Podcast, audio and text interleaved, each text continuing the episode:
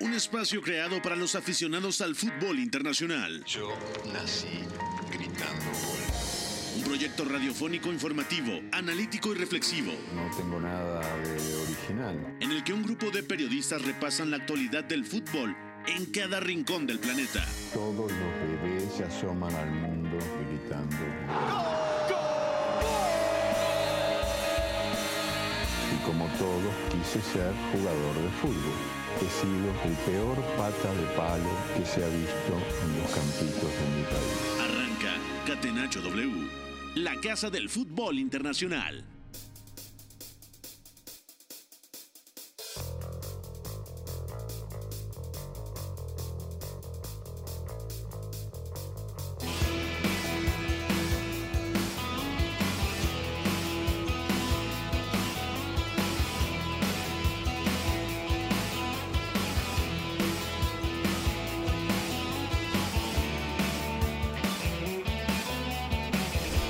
Movidito este miércoles de fútbol internacional y les damos la bienvenida aquí a todos los amigos de W Deportes, a Catenacho W, en esta edición de 11 de enero del 2023 para hablar de algunos partidos que se han efectuado en el fútbol internacional, España e Inglaterra principalmente, donde Real Madrid, gracias a los penales, ha logrado avanzar en la Supercopa de España. Los Wolves, con Raúl Jiménez marcando, han quedado eliminados de la Copa.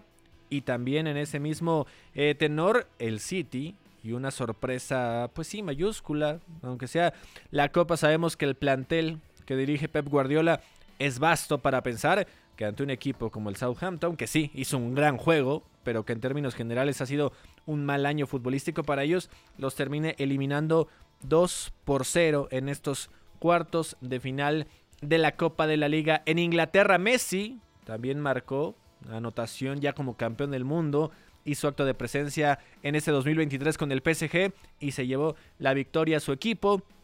Por ahí el fueras de lugar, el, el VAR tuvo que intervenir para hacerle válido el gol a Lionel Messi y también se lleva esta victoria. Agradecemos en la producción a Rodrigo Fernández de la Garza, alias Fo, a buen Mario Alberto López en los controles de este lado los micrófonos. Los saluda con el placer de siempre Gustavo Millares y saludo rápidamente al equipo de trabajo que está conmigo aquí en Catenacho W. Memo Navarro, ¿cómo te encuentras? Muy buenas tardes. ¿Qué tal, Gus? Muy buenas tardes para todos. Saludos a los que nos escuchan.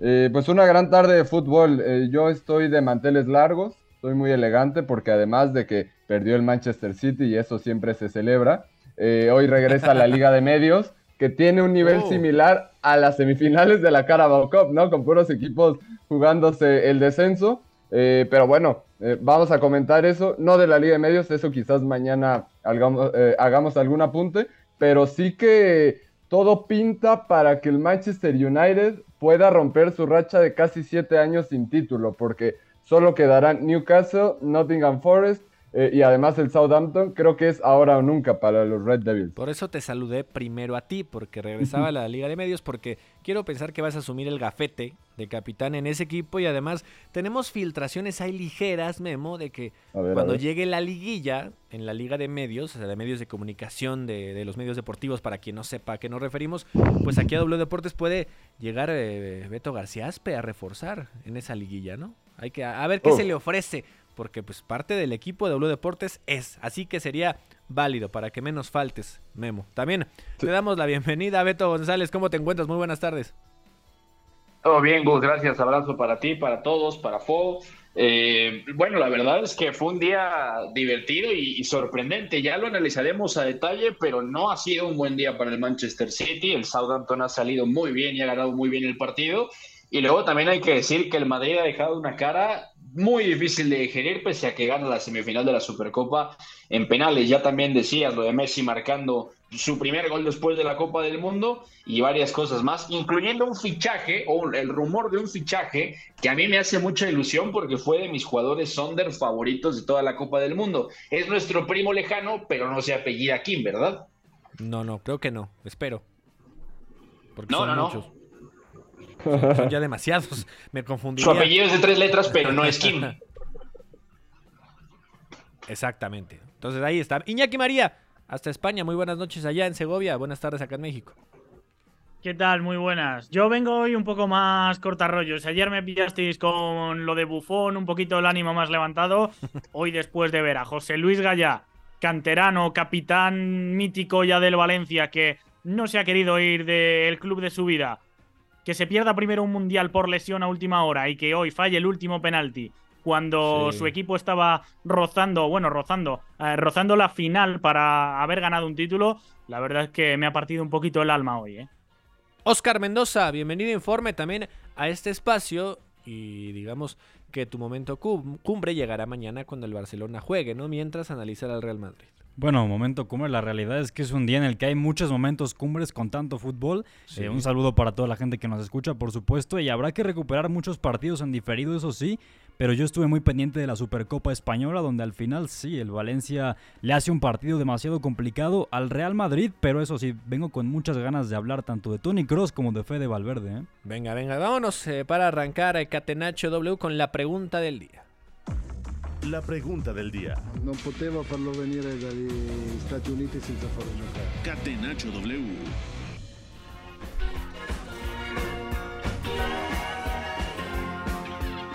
La pregunta del día aquí en Catenacho W va en torno al fútbol español. Eh, un Atlético de Madrid que está en la quinta posición en eh, la liga, que sabemos que viene de caer ante el Barcelona. No por eso se le va a acribillar para nada a Simeone, pero también es una realidad que se ha puesto en tela de juicio su continuidad como técnico colchonero de concederse y primero que suceda, que no logre despuntar, que no suba posiciones en la tabla, tal vez a mitad de semestre o dudo que antes, Iñaki María, ¿cuál sería uno de los destinos que te agradaría para el técnico argentino? A mí me agrada el Atlético de Madrid, la verdad. Mm, Creo que es el momento más cruel, o más cruel, no, no sé por qué he dicho cruel, es el momento más bajo del Atlético de Madrid, eh, cuando mejor plantilla, más recursos tenía seguramente, aunque no del todo bien confeccionada, es cuando más corto se está quedando el técnico, pero bueno, al César lo que es del César, el entrenador seguro y quizá la figura más relevante en la historia del Atlético de Madrid, así que él decidirá su futuro. Y a mí me gustaría que siguiese porque que se fuese de la forma en que se iría ahora, eh, creo que tampoco sería lo justo, no quedaría el recuerdo que, que merezca, así que para mí que se quede. Memo Navarro, para ti cuál sería el camino ideal para el Cholo Simeone? A mí también me gustaría seguirlo viendo en el Atlético de Madrid, evidentemente, pero en el hipotético caso de que saliera, eh, el destino donde creo que más puede eh, mandar y, y expresar su ideología y su forma de jugar es en Italia. Eh, sobre todo dos destinos que conoce muy bien porque ahí jugó en el Inter de Milán o en la Lazio. En la Lazio sería quizás para hacer eh, un proyecto parecido al que instauró en el Atlético de Madrid.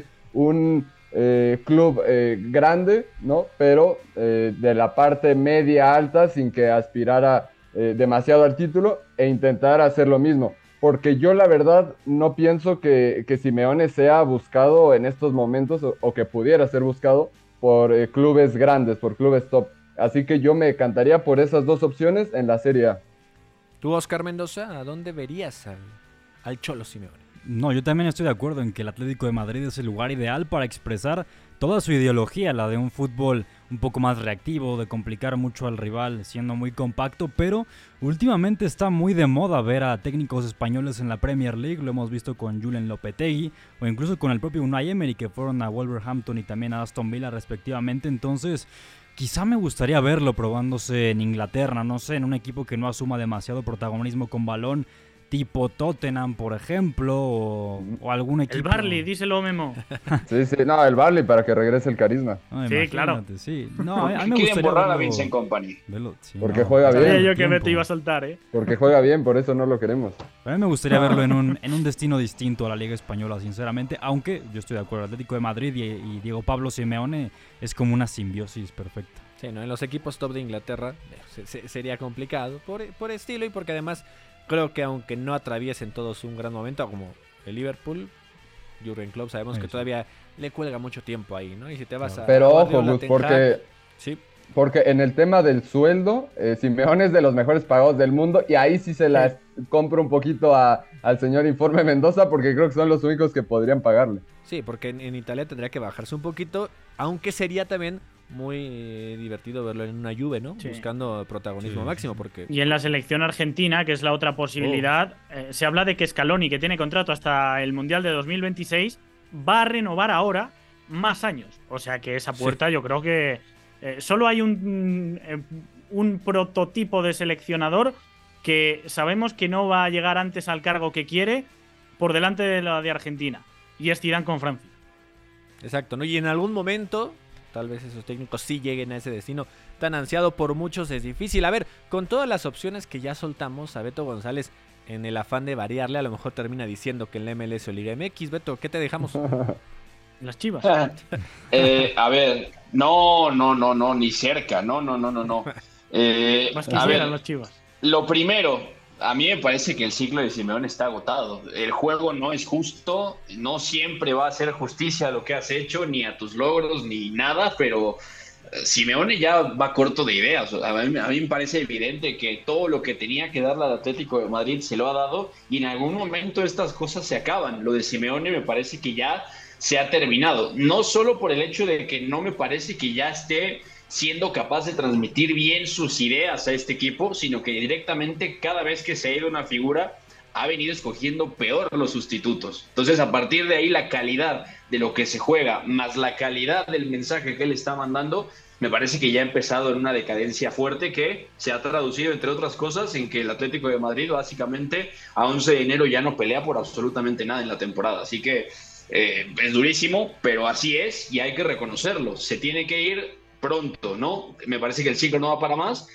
Yo quizá lo veo en Italia, sí me suena, y sobre todo lo del Inter que decía Memo tiene sentido, porque si no hay títulos y el Inter vuelve a sufrir un final de temporada como el que tuvo el año pasado con Simone Inzaghi, quizá quieran tomar alguna decisión, porque el trabajo de Inzaghi es muy bueno, pero también es cierto que a nivel de roce competitivo y de cerrar momentos de tensión en la temporada, se ha quedado corto el equipo pese a que tiene la mejor plantilla de Italia. Entonces, puede ser que encaje, eso sí, el salario puede ser una complicación. Dicho lo anterior, suena Luis Enrique. No me gusta la idea de que Luis Enrique vaya al Atlético porque me gustaría verlo en Inglaterra, así que ahí está. Ya hay cuatro españoles en Inglaterra y los eliminan de las copas, Beto. No quiera Un, un quinto, más. nunca es suficiente. Además, que quinto. Vincent Company. Por cierto, al hilo de lo que decíais, de lo que decía Beto de escoger mejor a los institutos de los que han sido leyendas, hoy eh, Joe Miranda ha anunciado que cuelga las botas, así que uno de los míticos del Atlético de Madrid que sigue los pasos de Gareth Bale, de Hugo Lloris, semana de, de retiradas. Y que obviamente lo recordó ¿no? en sus redes sociales al Atlético de Madrid como el club principal de su carrera y del defensor. Vamos a empezar con el análisis de los partidos de este día. Arranquemos con Inglaterra y alguna que otra sorpresa. Premier League. Young for United. To Pogba over the line. And Manchester United have the lead at Vicarage Road. Catenacho W. Carabao Cup. Here comes Southampton again, Gineppo. He'll go for it. Oh, what a goal! Absolutely phenomenal.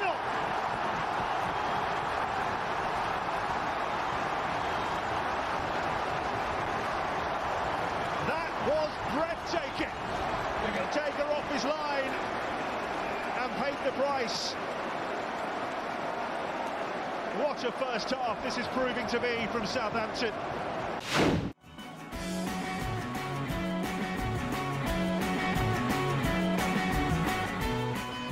2 por 0 termina ganando Southampton al Manchester City. Sí, escuchó usted bien en esos cuartos de final de la Copa de la Liga desde los primeros minutos. Eh, me parece que por ahí no encontraba el mejor eh, momento de hacer fluir su fútbol como nos tiene acostumbrados este equipo de Pep Guardiola, entendiendo que no estaban todos los elementos que normalmente arrancan en la Premier League, pero eso no es, pretexto ¿no? para esta derrota. Se cumará el marca el primero, el francés de 20 años, al minuto 23 y después Genepo con un golazo al 28 marcó el segundo y que terminó siendo el definitivo en ese 2 por 0 que sufre en este revés el Manchester City ya para el segundo lapso, después de que arrancaran algunos de los habituales, el caso de Foden, de Julián Álvarez también ahí, que no arrancó tampoco el partido Erling Holland, el Gundogan presente, Walker como un central en línea de cuatro, yo cancelo por la banda derecha, Laporte, es decir, varios de los elementos que suelen ser protagonistas y para el segundo lapso ya decíamos eh, Nathan Ake ingresa a Kanji,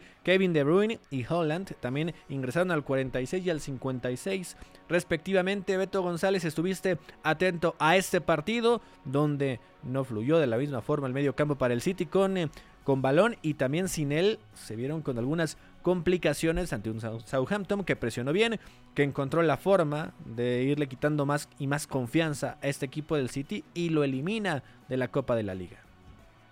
Sí, a ver, yo recién comentaba en Twitter que el partido tiene muchos matices, pero se puede explicar a partir de una cosa que es vital. O sea, el partido, el 2 a 0 por el trámite y el resultado es una buena muestra de por qué el juego le pertenece a los jugadores. O sea, el plan de Nathan Jones para ensuciar el juego del City es muy bueno y el equipo colectiva e individualmente le responde muy bien.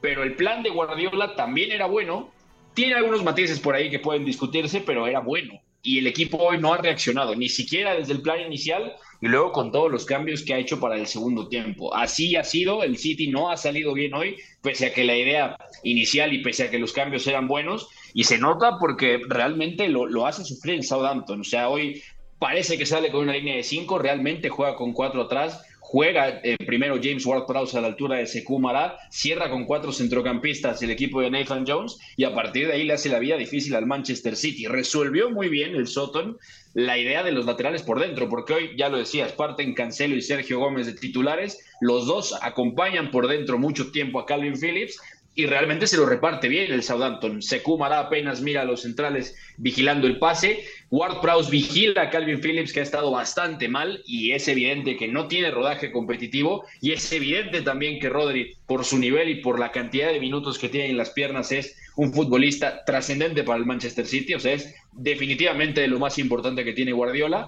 Y luego directamente entre Armstrong y Genepo dominan por tramos a Cancelo y a Sergio Gómez, y Romeo Lavia, que además se va lesionado, recién había regresado, e Ibrahima Diallo, vigilan a Phil Foden y a Ilkay Gundogan y controlan mucho lo que hace el City por dentro. También les ganan por fuera constantemente. Walker Peters hoy sale jugando a perfil cambiado. Es diestro, juega en la izquierda. Lianco, que juega de lateral derecho, también deja un partidazo ganando duelos y presionando sobre todo a Jack Grealish. Y es a partir de ahí donde el Southampton ensucia, roba, corre y además genera mucho peligro. ¿no? Lianco, que es el que asiste justamente a Sekou en el primer gol, que es un golazo, y luego también es un golazo el de Yenepo, justamente por cómo roba el Southampton, ganan segundas jugadas, y Yenepo se cambia de banda, conduce en diagonal y sorprende a un Stefan Ortega que, pese al gol que encaja ahí, que los toman eh, por sorpresa, ya digo, juega un partido muy interesante. Y luego Guardiola ajusta, o sea, al medio tiempo mete a Kanji y quita a Walker, mete a De Bruyne y quita a Palmer y mete a Kay y quita a Sergio Gómez. Y el equipo mejora levemente, pero otra vez cae en una racha de imprecisiones que el Southampton pudo aprovechar para estar por tramos más cerca del tercero que el City del primero. Y también es difícil, de alguna forma, eh, revisar una derrota de este tipo para, para el Manchester City Memo Navarro, porque, a ver, se espera muy poco que se den ese tipo de resultados. Estamos acostumbrados que aunque el equipo de Pep Guardiola no siempre muestre su mejor versión, que tenga que adaptar a algunos futbolistas que busca incrustar y darles juego Pep Guardiola después de esa inactividad porque no es el protagonista, sea de alguna lesión, alguna otra razón, termina llevándose la victoria porque está muy bien trabajado y, e individualmente termina por ser muy superior. Aquí sí sufrió en muchas cuestiones y falta de creatividad que te demuestran que con el nombre pues vas a ganar eh, poco a veces, ¿no? Y más cuando este tipo de eliminatorias se presenta a un solo partido y con ese riesgo. Sí, de acuerdo. Y además el City que rota normalmente a su plantilla. Eh, porque son tan dominantes en estas copas que siempre encuentran la manera de, alternar minutos para los jugadores y al final la mayoría de ellos responden. Eso intentó Guardiola hoy, eh, no le salió en el primer tiempo que como bien describía Beto, el Southampton eh, lo, lo, incitó, lo presionó a hacer ciertas cosas y a equivocarse, pero también algo que me sorprendió es que ni siquiera en el segundo tiempo ya con modificaciones, con la entrada de De Bruyne, de Rodri, que es un eh, bastión en el medio campo, y de Erling Haaland, ni siquiera así pudieron causar peligro. Yo no sé cuándo fue la última vez que el Manchester City no pateó al arco en un partido. La verdad es que desconozco el dato, pero, pero el equipo de Guardiola normalmente eh, cuando sale con un resultado negativo es porque se cansó de fallar o, directamente eh, le sacaron el resultado al final. En este momento fueron eh, dominados por un Southampton muy compacto, muy intenso también en los duelos. y que bueno, está encontrando en esta Copa de la Liga un respiro porque recordemos que están en la parte más baja de la Premier League y eso hace la sorpresa aún mayor. El Southampton es un equipo que se le da bien en las eliminatorias que son a round robin. El otro día contra el Crystal Palace sacó el partido y desde mi punto de vista tampoco merecía ganar del todo. A mí me parecieron mejor eh, los dirigidos por Patrick Vieira porque fue un partido en el que realmente se resuelve por dos errores de Guaita y hoy vuelve a sacar adelante un, eh, un partido que tampoco dominó obviamente contra el Manchester City, no lo podíamos esperar, pero habla de que más allá de que en liga eh, está donde está, en el sótano de la clasificación. Ahora en este tipo de eliminatorias es capaz de sacar adelante el resultado y ya lo hemos visto y es sorprendente. En Premier, bueno, llega porque obviamente no ha jugado ahí, son seis partidos en fila perdiendo siete sin ganar y ahora Iñaki, el siguiente juego del City es contra el Manchester United y tanto Beto como Fo se relamen un poquito los bigotes porque lo ven un poquito más cerca, ¿no? A Beto me imagino corazón partido. Eh, Fo no tanto, Fo será más de los Diablos Rojos. Yo creo que puede darse una de estas situaciones de sorpresa, entre comillas, por dinámicas. La verdad es que el Manchester United le tenía muy bien cogida la medida. Yo creo que uno de los grandes méritos de Solskjaer en su etapa fue saber jugarle este tipo de partidos más pragmáticos, más de esperar atrás su momento, transiciones, y ahora teniendo a Rashford para poder hacer ese tipo de partido, teniendo delanteros que, al espacio te aporten ese plus, Martial como eh, una especie de, mm, de falso 9, yo creo que puede darse el contexto donde sufran los de Guardiola. Lo que no tengo tan claro es que Ten Hag quiera ese contexto, porque ante todo un Arsenal, por ejemplo, ya vimos de forma fructífera, porque eh, si no me falla la memoria, es el único que le ha ganado en Premier a los de Arteta fue a buscarle arriba y también lo hizo bien desde ese punto de vista. Pero bueno, sobre todo expectación por ver eh, qué plan de partido saca el entrenador neerlandés. Pasemos rápidamente con otro juego precisamente de ese certamen. En Inglaterra los Wolves también fueron eliminados. Sentimientos encontrados en torno al eh, fútbol mexicano porque, a ver, Raúl Jiménez tiene la oportunidad de arrancar el juego. Sabemos que no ha sido para nada un elemento eh, al que recurran, eh, por lo menos en los últimos eh, cotejos por el nivel. Como titular, Raúl Jiménez tiene esa oportunidad. Es el que marca el gol del empate después de que Willy Bolly, además viejo conocido de los Wolves, abre el marcador para el Nottingham Forest en el minuto 18 y después Raúl Jiménez encuentra el empate al 64 con asistencia de Mateus Cuña y después se tiene que obligar todo a los penales cuando Raúl Jiménez ya no estaba en el terreno de juego porque al 75 salió de cambio por Adama Traoré. En eso yo creo que sigue siendo el mejor cobrador de los Wolves, ¿no? Independientemente del nivel que pueda estar eh, pasando, se encuentra Raúl Jiménez. La anotación, Memo Navarro, sé que nuestros ojos estaban o en la Supercopa de España o en el partido del City. Dentro de todo, para Raúl significa confianza el poder encontrar esta anotación, aunque en los penales haya ido todo al traste porque fallaron Rubén Neves y el tema también de Hodge, Storage, fue, perdón, Sorich fue de los que falló para el Nottingham Forest y se presenta una eliminación para los Wolves que buscan alegrías porque en la Premier difícilmente las van a encontrar o dicha alegría llegaría al salvarse hipotéticamente del descenso. Sí, exactamente. Al final es una buena noticia para Raúl Jiménez. Desde agosto no marcaba un gol que no fuera desde el manchón penal, así que rompe esta, esta racha. Yo creo que Lopetegui lo pudo haber esperado 15 minutos para que pudiera ser eh, uno de los cobradores en caso de, llegar a esta tanda, que al final fue lo que terminó sucediendo. En cuanto al trámite del partido, no pudimos apreciar mucho, pero sí que lo sintonizamos en los eh, penaltis.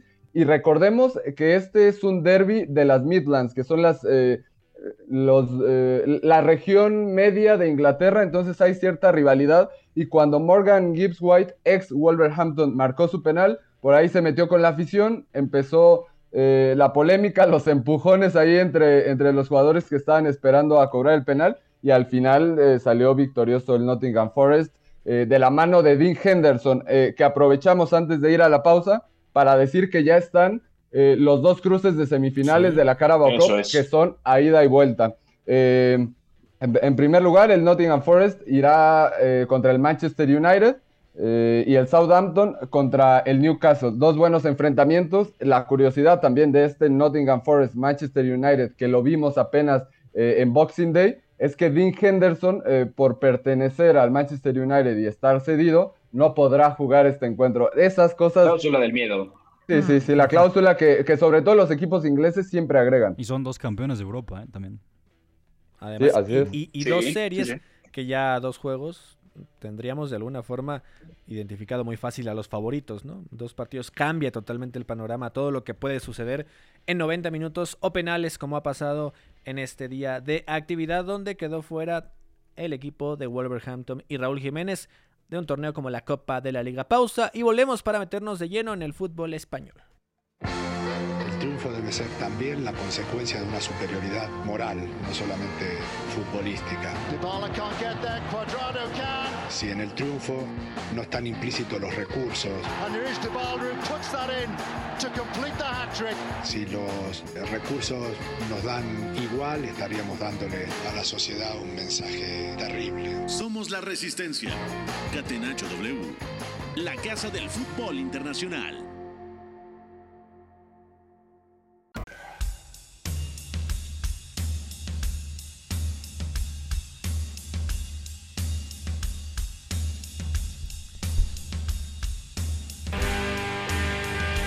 Cuatro de la tarde con 31 minutos de vuelta en Catenacho W. Ya platicamos en el primer eh, bloque lo sucedido en la Copa de la Liga en Inglaterra. Ahora es el momento de que pasemos con el fútbol español y victoria de los madridistas en penales. La Liga. Con el balón en bandeja de plata. ¡Gol! Marca el Atlético de Madrid. Sociedad ilimitada. Catenacho W. Copa. بنزيما سجل ستة أو خمسة أهداف في كأس السوبر بقميص ريال مدريد. الهداف التاريخي وراؤول عد سبعة. بنزيما خمسة. بنزيما مع اللقطة. بنزيما!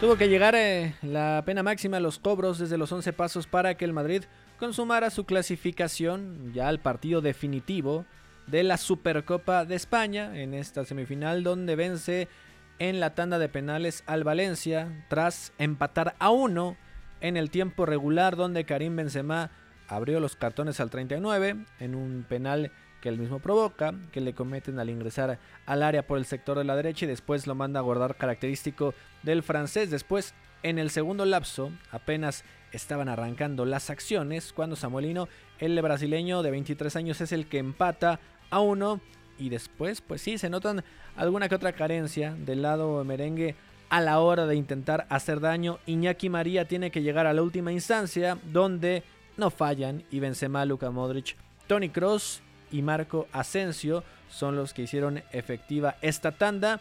Del otro lado, pues marcaron Cavani, el tema de Moriba, también Guillamón, pero Gallá fue el que le tocó fallar el tiro definitivo, Miñaki. Bueno, un partido que de inicio yo creo que mm, no ha mostrado la mejor cara de ninguno de los dos. Yo no soy tan dramático con el Real Madrid en el sentido de que creo que sí que hay jugadores que han dejado un partido notable y sobre todo me quedo con Benzema y Fede Valverde. Se la dejo votando a, Mendoza que decía que lo quería hypear en el inicio. Eh, me quedo con Benzema porque creo que ha sido ese conector entre líneas que no estaban siendo Camavinga y el propio Fede de inicio. Eh, Benzema, que lo, he visto al nivel, no al nivel de la temporada pasada en los partidos cumbre, pero sí un poco con esas sensaciones. Venía el francés en un momento más titubeante. Militao creo que ha vuelto a estar muy bien como líder de esa zaga. Nacho Fernández eh, correctísimo como casi siempre hoy como lateral. Así que, bueno, como lateral al principio y luego como central, porque ha tenido que entrar Mendy por la lesión de, de Militao. Se ha ido también lesionado Lucas Vázquez y ha tenido que entrar Carvajal. Se le acumulan los problemas atrás a Ancelotti, pero bueno, por abreviar, individualmente creo que hay noticias positivas para el Real Madrid. Courtois es otro que ha estado resolutivo en las que ha tenido. A nivel colectivo, creo que mucho más inconexo, al igual que el Valencia, que de inicio se ha estirado, no ha presionado bien, ha dejado grietas entre líneas y aún así, ya digo que el Real Madrid le ha costado mucho tiempo generar peligro, pero cuando sí que lo ha generado es cuando ha salido la figura del partido, que para mí es Georgi Mamardashvili, apunten este nombre, 22 años. Yo creo que el portero de más futuro sub-23 que hay ahora mismo en el panorama internacional, un poco Donnarumma grandote, pero a su vez ágil y con pocos errores. También hay que decir que al Madrid eh, en los últimos partidos le ha costado especialmente el arranque de los encuentros. El otro día le ocurrió en la cerámica y hoy le ha vuelto a pasar en el Estadio Internacional Rey Fad. Y ya comentaba Iñaki lo de Fede Valverde, que para mí es uno de los que tiene calificación notable en este eh, semifinal de Supercopa, porque es un futbolista que dinamizó muy bien los ataques como regularmente lo hace y encima lo noté muy fino en el golpeo, con esa amenaza constante que representa el uruguayo de media o larga distancia. La verdad es que puso en muchos aprietos al propio Mamardashvili y lo de Tony Cross también yo lo destacaba en mi intro porque es un futbolista que últimamente lo hemos visto más de lo habitual jugando como pivote. Es cierto que hoy lo hace por la ausencia de Aurelian Chouameni, pero también en partidos anteriores es un recurso que Ancelotti utilizaba precisamente para corregir más que nada, porque el mismo francés no está en su mejor momento ahora mismo. Y bueno, Tony Cross organizando, distribuyendo en tres cuartos de campo y también amenazando desde la frontal. Me pareció una exhibición maravillosa del alemán. Encima, cómo convierte su lanzamiento desde los 11 pasos es una auténtica locura. Y del lado del Valencia me gustó mucho también, eh, bueno, comentaba lo que de que al Madrid le costó mucho el arranque y va de la mano con que el Valencia tuvo eh, un comienzo bastante bueno, desde mi punto de vista, presionando con Yunus Musa precisamente encabezando esa primera línea de presión. Eh, sabemos que el norteamericano es un futbolista con mucha energía y lo demostró. Más allá de eso, el plan del Valencia era bastante claro. en un inicio presionar alto, con el paso de los minutos fue perdiendo altura porque el Madrid tenía un poco más de balón y aún así conseguía amenazar en las transiciones eh, y luego también buscando a Cavani dentro del área. De hecho, Courtois tuvo una intervención buenísima en un cabezazo del, del, matador. Y bueno, un partido en el que ambos mostraron cosas buenas, pero tampoco yo diría que es para emocionarse demasiado con la cara que vimos de ambos conjuntos.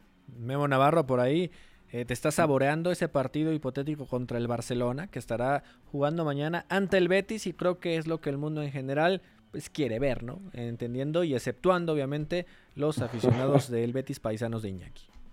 No, a mí la verdad es que el Real Madrid-Barcelona, todo lo que envuelve, las polémicas que se generan, a mí me dan algo de pereza. Yo ya ahora que sacó el resultado el Real Madrid, pues espero que el Betis haga lo propio mañana para no tener el partido que hemos tenido toda la vida. Que, que de hecho yo, apoyaba un poquito al Valencia, lo he seguido particularmente esta temporada con Gatuso y es un equipo con principios muy claros, eh, que eh, es intenso, que normalmente domina tramos de los, eh, de los partidos y además de muy buena manera, de una manera reconocible. Ahora con Edinson Cavani en punta, eh, pudo ofrecer algunos apoyos, algunas descargas y también sacrificarse para presionar a la saga del Real Madrid.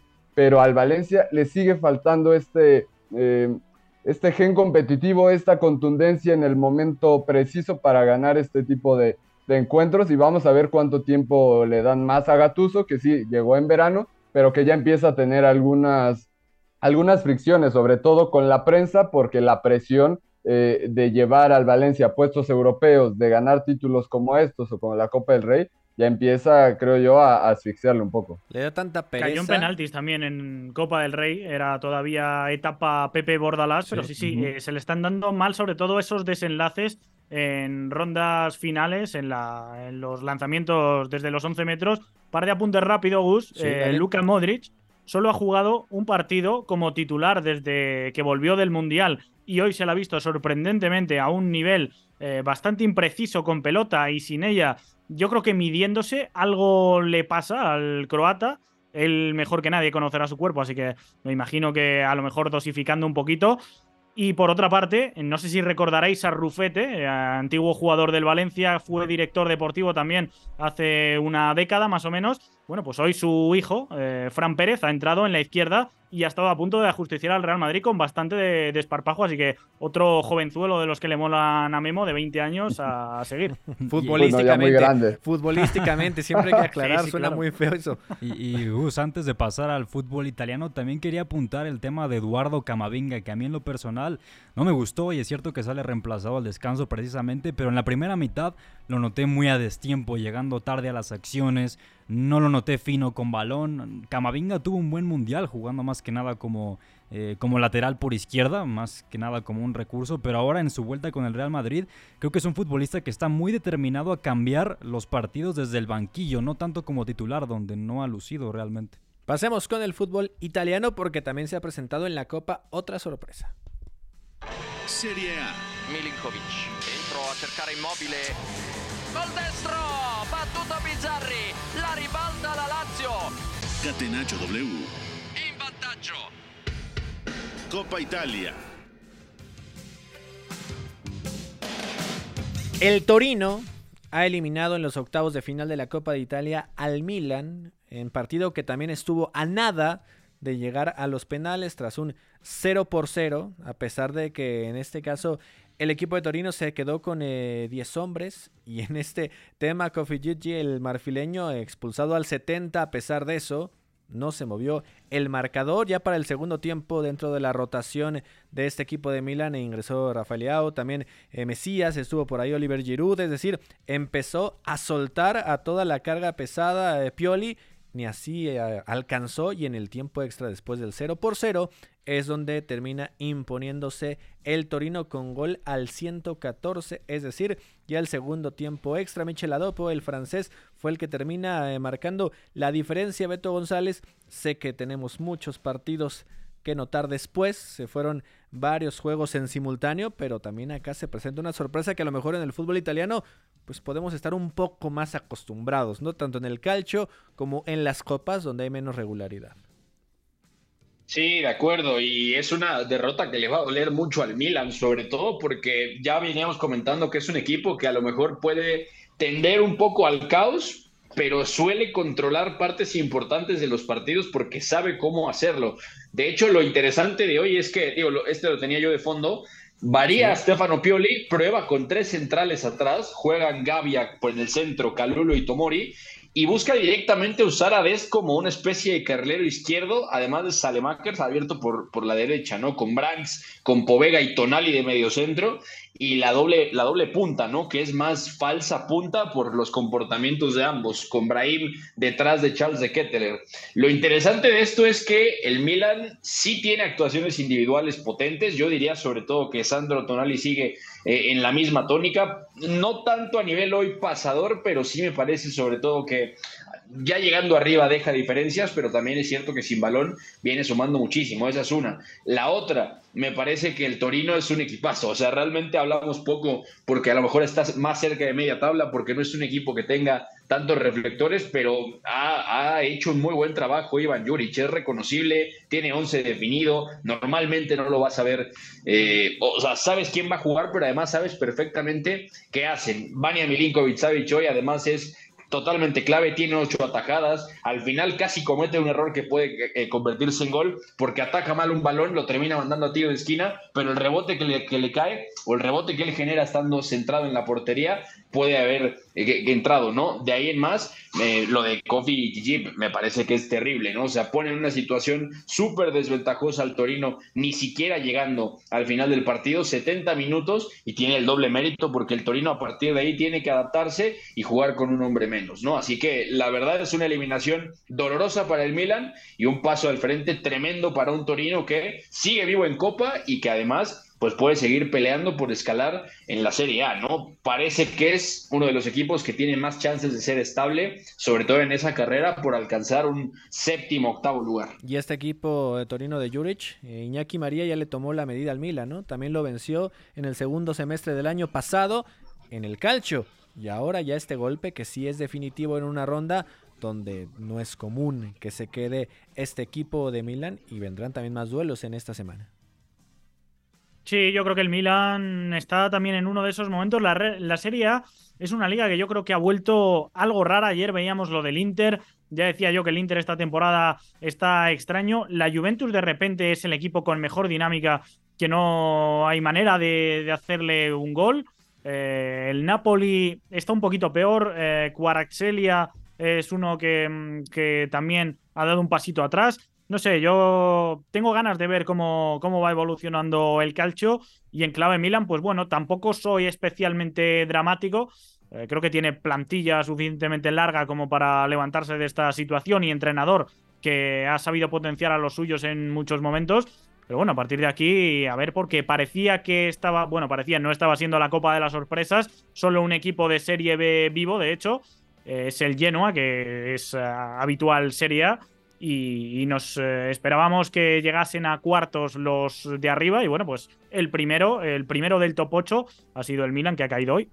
Y mañana continuarán eh, los octavos de final de la Copa de Italia, Fiorentina contra Sampdoria y el tema de la Roma contra Genoa, precisamente el equipo de Serie B que mencionaba Iñaki María. Vamos a pasar con el fútbol francés porque Messi volvió a aparecer en Liga.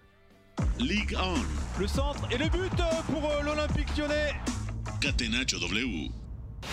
Either side tonight of Messi and Neymar. Messi has it and uses it. Etiquette it is, and that is three in three games for this youngster getting his chance. No Mbappe tonight, but how sharp was that piece of finishing?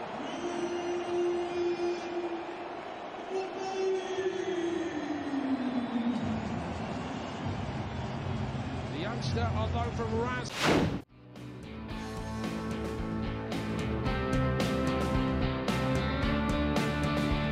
Regresó a la actividad eh, el equipo de Galtier ya con eh, Lionel Messi, quien empezó el juego. Eh, también Sergio Ramos Marquiños y el tema también de Danilo Pereira en esa línea de tres, Mukiele y Bernat por las bandas en el doble pivote. tuvieron participación Fabián Ruiz y también Vitiña, el portugués y adelante Messi, Neymar, acompañados de Kitique. es decir, la única variante como tal más marcada ante Mbappé que no eh, estaba disponible para arrancar el juego. En ese tema, Oscar Mendoza 2 por 0 se presenta el partido. Equitique es el que marca el primero apenas al minuto 5 y creo que eso ayudó a que fluyeran un poco mejor las cosas para un PSG que no hizo un partido espectacular ni mucho menos. Aflojó después de la anotación. En el segundo lapso lo empezaron a presionar alto y por ahí algunos errores individuales. Sergio Ramos dudoso y titubeante en la salida no pasa a mayores, también porque el el rival precisamente de esta noche allá en Francia. Tampoco es que tenga las mejores cartas al ataque. Y ya al 72, Lionel Messi, en una serie de asociaciones por, pegados al carril de derecho, termina Mukiele cediéndole en jugada dudosa, apretada cuando recepciona Mukiele y además apretado cuando le filtra a Lionel Messi, quien con la derecha cruza la pelota rasa para el 2 por 0. En primera instancia se marca el fuera de lugar. No sé cuál de los dos porque los dos parecía que podrían ser sancionados. Después con el VAR se determina que estaban en línea apretadísimas las dos jugadas. Sí, hay cosas que en lo personal tengo ganas de ver que ha trabajado Christophe Galtier últimamente. Puntualmente en el partido contra Lens y también contra Estrasburgo. Ya habíamos visto a Uwe Ticket asumiendo mucho protagonismo en el ataque del Paris Saint Germain. Y ahora, bueno, la gente seguramente pensará que sin Kylian Mbappé, bueno, el ataque queda un poco corto, ¿no? Sí, bueno, es cierto que está Messi y Neymar, pero a ver, Kylian Mbappé al día de hoy quizá es esa, esa, esa, pieza que le da ese plus muy importante al Paris Saint Germain. Y yo, como te comentaba, Gus, tengo muchas ganas de ver cómo va eh, evolucionando esa sociedad Lionel Messi con Hugo Equitique, porque es un delantero que, y lo podría mencionar, yo de cara al 2026 lo veo con eh, algunas cartas interesantes para ser el 9 de la selección francesa y ahora eh, al menos en esta primera puesta en escena al lado del campeón del mundo argentino, me parece muy buena, muy buena la exhibición. Habrá que ver cómo evoluciona, como ya lo comentaba. Además, el tema de Mukiele teniendo más continuidad como carrilero por derecha, ese doble bivote con Fabián Ruiz y Vitiña, que es cierto que hoy juegan juntos porque Marco Berratti está lesionado, pero son complementarios y además creo que pueden funcionar bien juntos. Quizá no para los días importantes de Champions League, por ejemplo, pero para partidos de Liga Francesa me parece que pueden funcionar muy bien. Y son ciertas cosas cosas que Galtier ha trabajado que habrá que ver cómo evolucionan porque el Paris Saint-Germain lo cierto es que más allá de esta victoria 2 por 0, antes había complicado sus eh, partidos en exceso contra rivales como el Lens sobre todo que le eh, lo expuso directamente y hoy bueno saca tres puntos ante el conjunto de Langers que por cierto sí tuvo a Sofiane Bufal entrando en el segundo tiempo, el eh, semifinalista en la Copa del Mundo con Marruecos, pero el que no tuvo actividad fue a Sedin Unagi y muchas ausencias ¿no? en el PSG si sumas diferentes motivos, el tema de Hakimi quien tenía ahí tarjetas acumuladas, Kimpembe lesión, Mbappé eh, simplemente por decisión, y también eh, lo de Renato Sánchez, ya la conocida lesión muscular, lo de Berratti que ya mencionabas Oscar, pero es una realidad que puede ser un gran semestre para Lionel Messi y Memo Navarro, ¿crees que se haya quitado una carga tremenda que traía y ahora ya al borde y al extremo de la felicidad y de sentir que ha logrado lo que tanto quería en su carrera? Puede representar algo de mucho peso para el PSG, ya no solamente a nivel eh, local, ¿no? Que puede ser relativamente normal, sino pensar que haga algo más en Champions League, donde le esperará un duelo ante el Bayern Múnich. Sí, por supuesto. Eh, seguramente va a jugar más, más liberado, ¿no? Con la mente más clara, disfrutando más. Y era un tema que tocamos desde antes de la Copa del Mundo, eh, porque este tridente ofensivo, Mbappé, Neymar, Messi, todos eran candidatos eh, a alzar ese, ese trofeo. Y que probablemente el que ganara, sobre todo si era Neymar o Messi, por lo que iba a representar para, para ambos, eh, les podía dar un envión muy importante para el resto de la temporada y para mostrar su, su mejor nivel después de conseguir un éxito tan, tan eh, importante y trascendente para, para, sus respectivos países. Ahora Messi lo consiguió y yo creo que eh, pues va a ser más amenazante que nunca en los días peligrosos de Champions League, donde a veces parecía agobiado. Eh, yo creo que sacará mucha fuerza de ese, de ese logro con la albiceleste. Y comentar un poco para, para, complementar lo que decía Oscar sobre Mukiele, que él hace las dos asistencias y es una buena noticia porque eh, me parecía en el verano un buen fichaje para el Paris Saint-Germain por, por lo versátil que es, que puede jugar de central exterior por derecha, con carrilero, lateral derecho, puede cumplir con varias posiciones, pero no había estado teniendo los minutos y tampoco el nivel eh, que personalmente eh, esperaba de, él. ya ha encadenado encuentros en este reinicio de la Ligue 1, entonces podría ser eh, una buena carta para algunos días eh, de mayor exigencia. Y para cerrar lo de Francia, lo que decía Oscar Mendoza de Hugo Equitic, el delantero de 20 años eh, francés, tres partidos lleva el PSG en ese 2023 y en los tres ha marcado como tal Hugo Equity, que es cierto, a lo mejor rivales de no máxima exigencia, pero es centrarse ya en un juego con eh, elementos que lo acompañan de otro calibre, ¿no? Y es crecimiento a final de cuentas para Equity que, ojalá llegue a donde se le puede esperar. Vamos a pasar para cerrar el programa con eh, el mercado de transferencias. Mercado de transferencias. What have you got your sights on? Catenacho W. Iñaki María, muchos temas que incumben al Barcelona como tal, o de Aubameyang, que no podrá jugar en otro equipo que no sea el Barcelona o el Chelsea, y también a depender de la posible salida de Memphis al Atlético. Así que también se puede negociar por parte de los colchoneros eh, con los Wolves por Felipe y con el Esther por Soyunsu. ¿Crees que pueda pasar alguna de todas esas transacciones? Hombre, yo creo que la de Soyuncu, sobre todo que termina contrato y el Atlético de Madrid necesita centrales, es la más coherente de todas.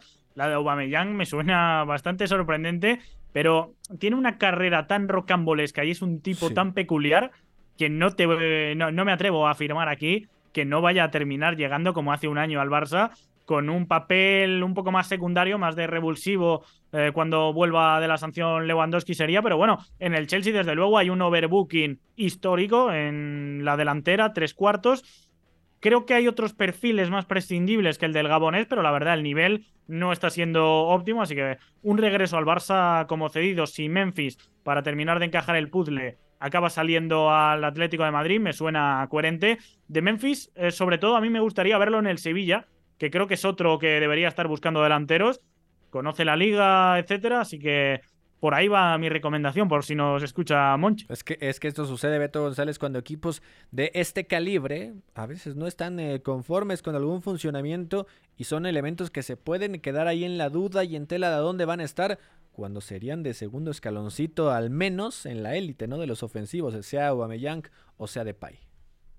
Bueno, y también cuando no tienes claridad de lo que estás fichando y por qué lo fichas. Es decir, si algo tienen en común el Barcelona y el Chelsea es que pese a que están en momentos diferentes los proyectos tienen los mismos, o sea, tienen esos problemas, es yo ficho atacantes, pero a lo mejor tengo el problema del perfil, ¿no? O sea, qué quiero que haga y cómo pienso que va a encajar con la idea del entrenador y sobre todo qué espera el entrenador de él, porque ahí viene la discrepancia y entonces hay problemas. Eso sí, Graham Potter no tiene una plantilla suya realmente. La plantilla es de Thomas Tuchel y a Tuchel lo corren. La plantilla de Xavi es muy de Xavi. Entonces, son problemas diferentes, pero al final vienen exactamente de lo mismo. Así que sería una decisión bastante interesante, bastante rara y sobre todo bastante temperamental para el propio Pierre-Emerick Aubameyang, ¿no? Porque estamos hablando de un Aubameyang que no quería irse de Barcelona, lo tienen que sacar para que se quede en Memphis, ahora Memphis se va y ahora es ir a pedirle a Aubameyang que regrese después de que lo sacaron. O sea, son problemas de planeación que al final también al jugador le pueden repercutir en varias cosas. Sería bastante raro, la verdad. Así que pues, habrá que verlo. De todas maneras, también el Atlético tiene que pensarse varias cosas. Ayer lo comentábamos. Si cree que Memphis es una solución, también puede haber un tema de, de, problema en la comprensión del perfil que quieren, porque Joao Félix es un futbolista único y lo está ganando el Chelsea al menos de que al verano. Estamos llegando ya al final de este Catenacho W. Memo Navarro, muchas gracias. Despídete con tus redes sociales. Bueno, pueden seguirme para seguir comentando todo esto del fútbol internacional en arroba Memo Navarro-bajo en Twitter, también en Instagram para platicar un poco. Oscar Mendoza, gracias. Gracias y también mis redes sociales son tanto en Twitter como en Instagram arroba OscarAMD02. Iñaki María, nos vemos. Venga, arroba María Vial con dos as en medio y con V, aunque a mí no me las hayas pedido, para el que quiera saber dónde va a jugar próximamente Javier Pastore. Venga, Beto González, tus redes sociales para que no te quejes tú. Ah, gracias, Gus. Kim, eh, arroba Beto González, M-bajo en Twitter e Instagram. Ahí estamos platicando de fútbol internacional. Estoy muy emocionado porque Agüe Sung Cho, el delanterazo surcoreano del Jeonbuk Hyundai, que lo transmitimos durante el Mundial, Gus, lo buscan el Celtic, el Mainz y hasta se dice que el Minnesota United, tres milloncitos de euros. Así que esa es una. Y otra noticia que me parece importante comentar. Se está investigando en Inglaterra el Oxford Arsenal por un tema de amaño después de que casas de apuestas compartieran datos y parece que la cuestión es una tarjeta amarilla para el defensa Kieron Brown después de una falta sobre Bukayo Saka en el segundo tiempo. Parece que hay un tema de apuestas ahí, hay un tema de amaño y la FA va a investigar, así que atentos con esto. Gracias a FO en la producción, a Mario López en los controles, se despide de ustedes Gustavo Millares. Hasta la próxima, pásela bien, excelente tarde hay una relación entre la práctica del cuerpo que se expresa en las manos y el cerebro, pero el fútbol ha suprimido esto, de modo que se trata fascinantemente de un ejercicio que nos devuelve en el tiempo a lo que fuimos en el origen, pero también una vez que nos aficionamos a este juego, nos regresa a la infancia, al niño que fuimos. Gracias por sintonizar Catenacho W. Entonces el fútbol es en ese sentido una maquinaria para regresar en el tiempo en un doble sentido. Por W Deportes, la frecuencia del fútbol internacional.